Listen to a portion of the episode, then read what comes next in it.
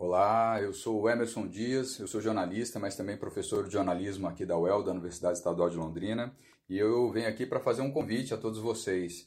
É, na terça-feira, dia 22 de setembro, a partir das 8h30 da manhã, nós teremos um evento com o tema Mídia, Pandemia e Negacionismo, um evento importante, né? teremos convidados fora aqui de Londrina, é um evento virtual, gratuito, e dentre os convidados estarão a Daniela Klebs, né, jornalista, atualmente trabalha na comunicação da SBPC, ela também é doutoranda é, em pesquisas no campo científico e, e, comunicacional da Unicamp, e também o médico e escritor aqui de Londrina, Marco Antônio Fabiani, personalidade importante na cidade, não só no, no campo médico, ele é cardiologista, mas também no campo cultural. Ele já escreveu livros, diversos livros, e segue atuante também na produção cultural de Londrina.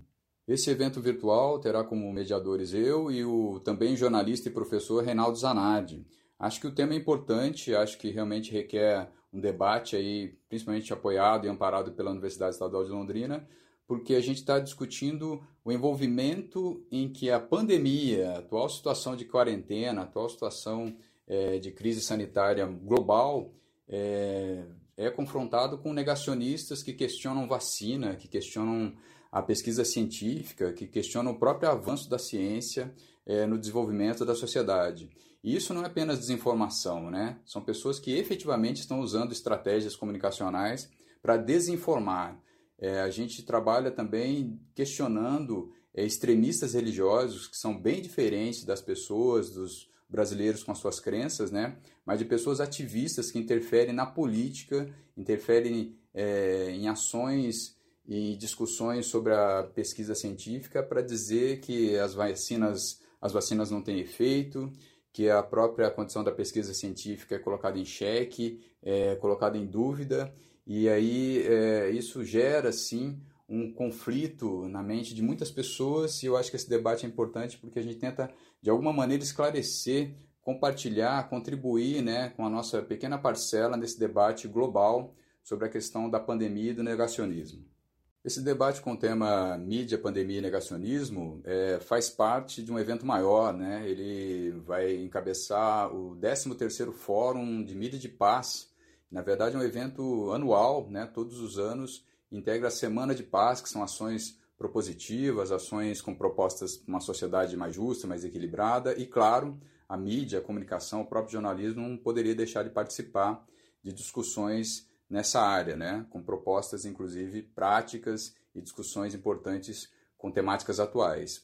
Eu reforço mais uma vez a importância e a participação desses convidados né, do nosso evento. A Daniela Krebs atua no núcleo de comunicação da SBPC, a Sociedade Brasileira para o Progresso da Ciência, uma organização importantíssima, né? e ela vem atuando nos bastidores para construir uma rede alternativa, tanto de pesquisadores quanto de jornalistas, claro, em prol da ciência, em prol de esclarecer dúvidas é, ao público em geral sobre pesquisa científica, sobre questões que envolvem exatamente a vacina, tratamentos, é, o desenvolvimento aí de projetos envolvendo não só a área da medicina, mas a área também do meio ambiente, e discutindo sim é, propostas e ações que vão compartilhar por meio da mídia, né, compartilhando por meio da mídia informações para o máximo possível de integrantes da nossa sociedade brasileira. E o Marco Antônio Fabiani é importante porque não só é, o seu conhecimento médico, a sua experiência como cardiologista, né, como é, é, atuante na área da saúde, mas principalmente porque ele defende uma medicina humanizada, ele defende uma formação humanística do médico ainda na universidade, ele destaca isso sempre, ele, ele é formado pela Universidade Estadual de Londrina, é uma pessoa importantíssima que destaca, sim, é, a importância do médico ter conhecimento não só na área da saúde, não só na área médica, mas também é, no campo cultural, se informar, se envolver com a sociedade sobre os mais diversos aspectos e a importância que todo esse conhecimento popular tem, sim, na formação de um qualquer profissional em qualquer área. Olá, eu sou Daniela Klebs, sou jornalista e coordenadora de comunicação da Sociedade Brasileira para o Progresso da Ciência, a SBPC. Neste evento virtual, nós vamos conversar sobre coronavírus, fake news, ciência e negacionismo científico. Com a pandemia de Covid-19, a gente vive também uma pandemia de desinformação. Segundo uma pesquisa realizada pela agência de verificação Lupa, o Brasil é o segundo país do mundo que mais dissemina desinformação sobre a Covid-19. A Avaz uma organização internacional, publicou em agosto deste ano um estudo que mostra que entre 2019 e 2020, o conteúdo dos 10 principais sites que disseminam desinformação sobre saúde teve quase quatro vezes mais visualizações no Facebook do que o conteúdo equivalente dos sites das 10 instituições de saúde mais importantes do mundo, como a OMS, a Organização Mundial da Saúde. Outro estudo, esse brasileiro, da, desenvolvido pela União Pro Vacina da USP, observou que entre os meses de maio e julho deste ano houve um aumento de 383% na quantidade de conteúdo falso em grupos anti-vacina nas redes sociais.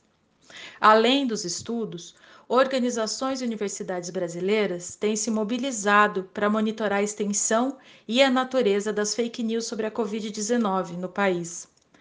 Criado por pesquisadores da Fiocruz, o aplicativo Eu Fiscalizo recebe notícias, é, denúncias de notícias falsas sobre coronavírus. Entre as fake news recebidas nos últimos meses, eles encontraram afirmações de que a Covid-19 é uma estratégia política, que o Covid foi criado em laboratório, o coronavírus né, foi criado em laboratório, e muitas indicações de cloroquina e vermectina como cura da doença. Também receberam denúncias de vídeos de pessoas em cemitérios mostrando covas vazias para dizer que não haviam mortes por Covid, ou indo a hospitais para mostrar que não haviam pacientes. Mas seriam as fake news ou o negacionismo científico fenômenos provocados pela ignorância ou pela falta de informação científica? Eu acredito que não. Mas elas trazem como consequência muita confusão. Em um momento crítico como esse, trazem também distração do que realmente importa: políticas públicas consistentes de enfrentamento da pandemia, fundamentadas em evidências científicas.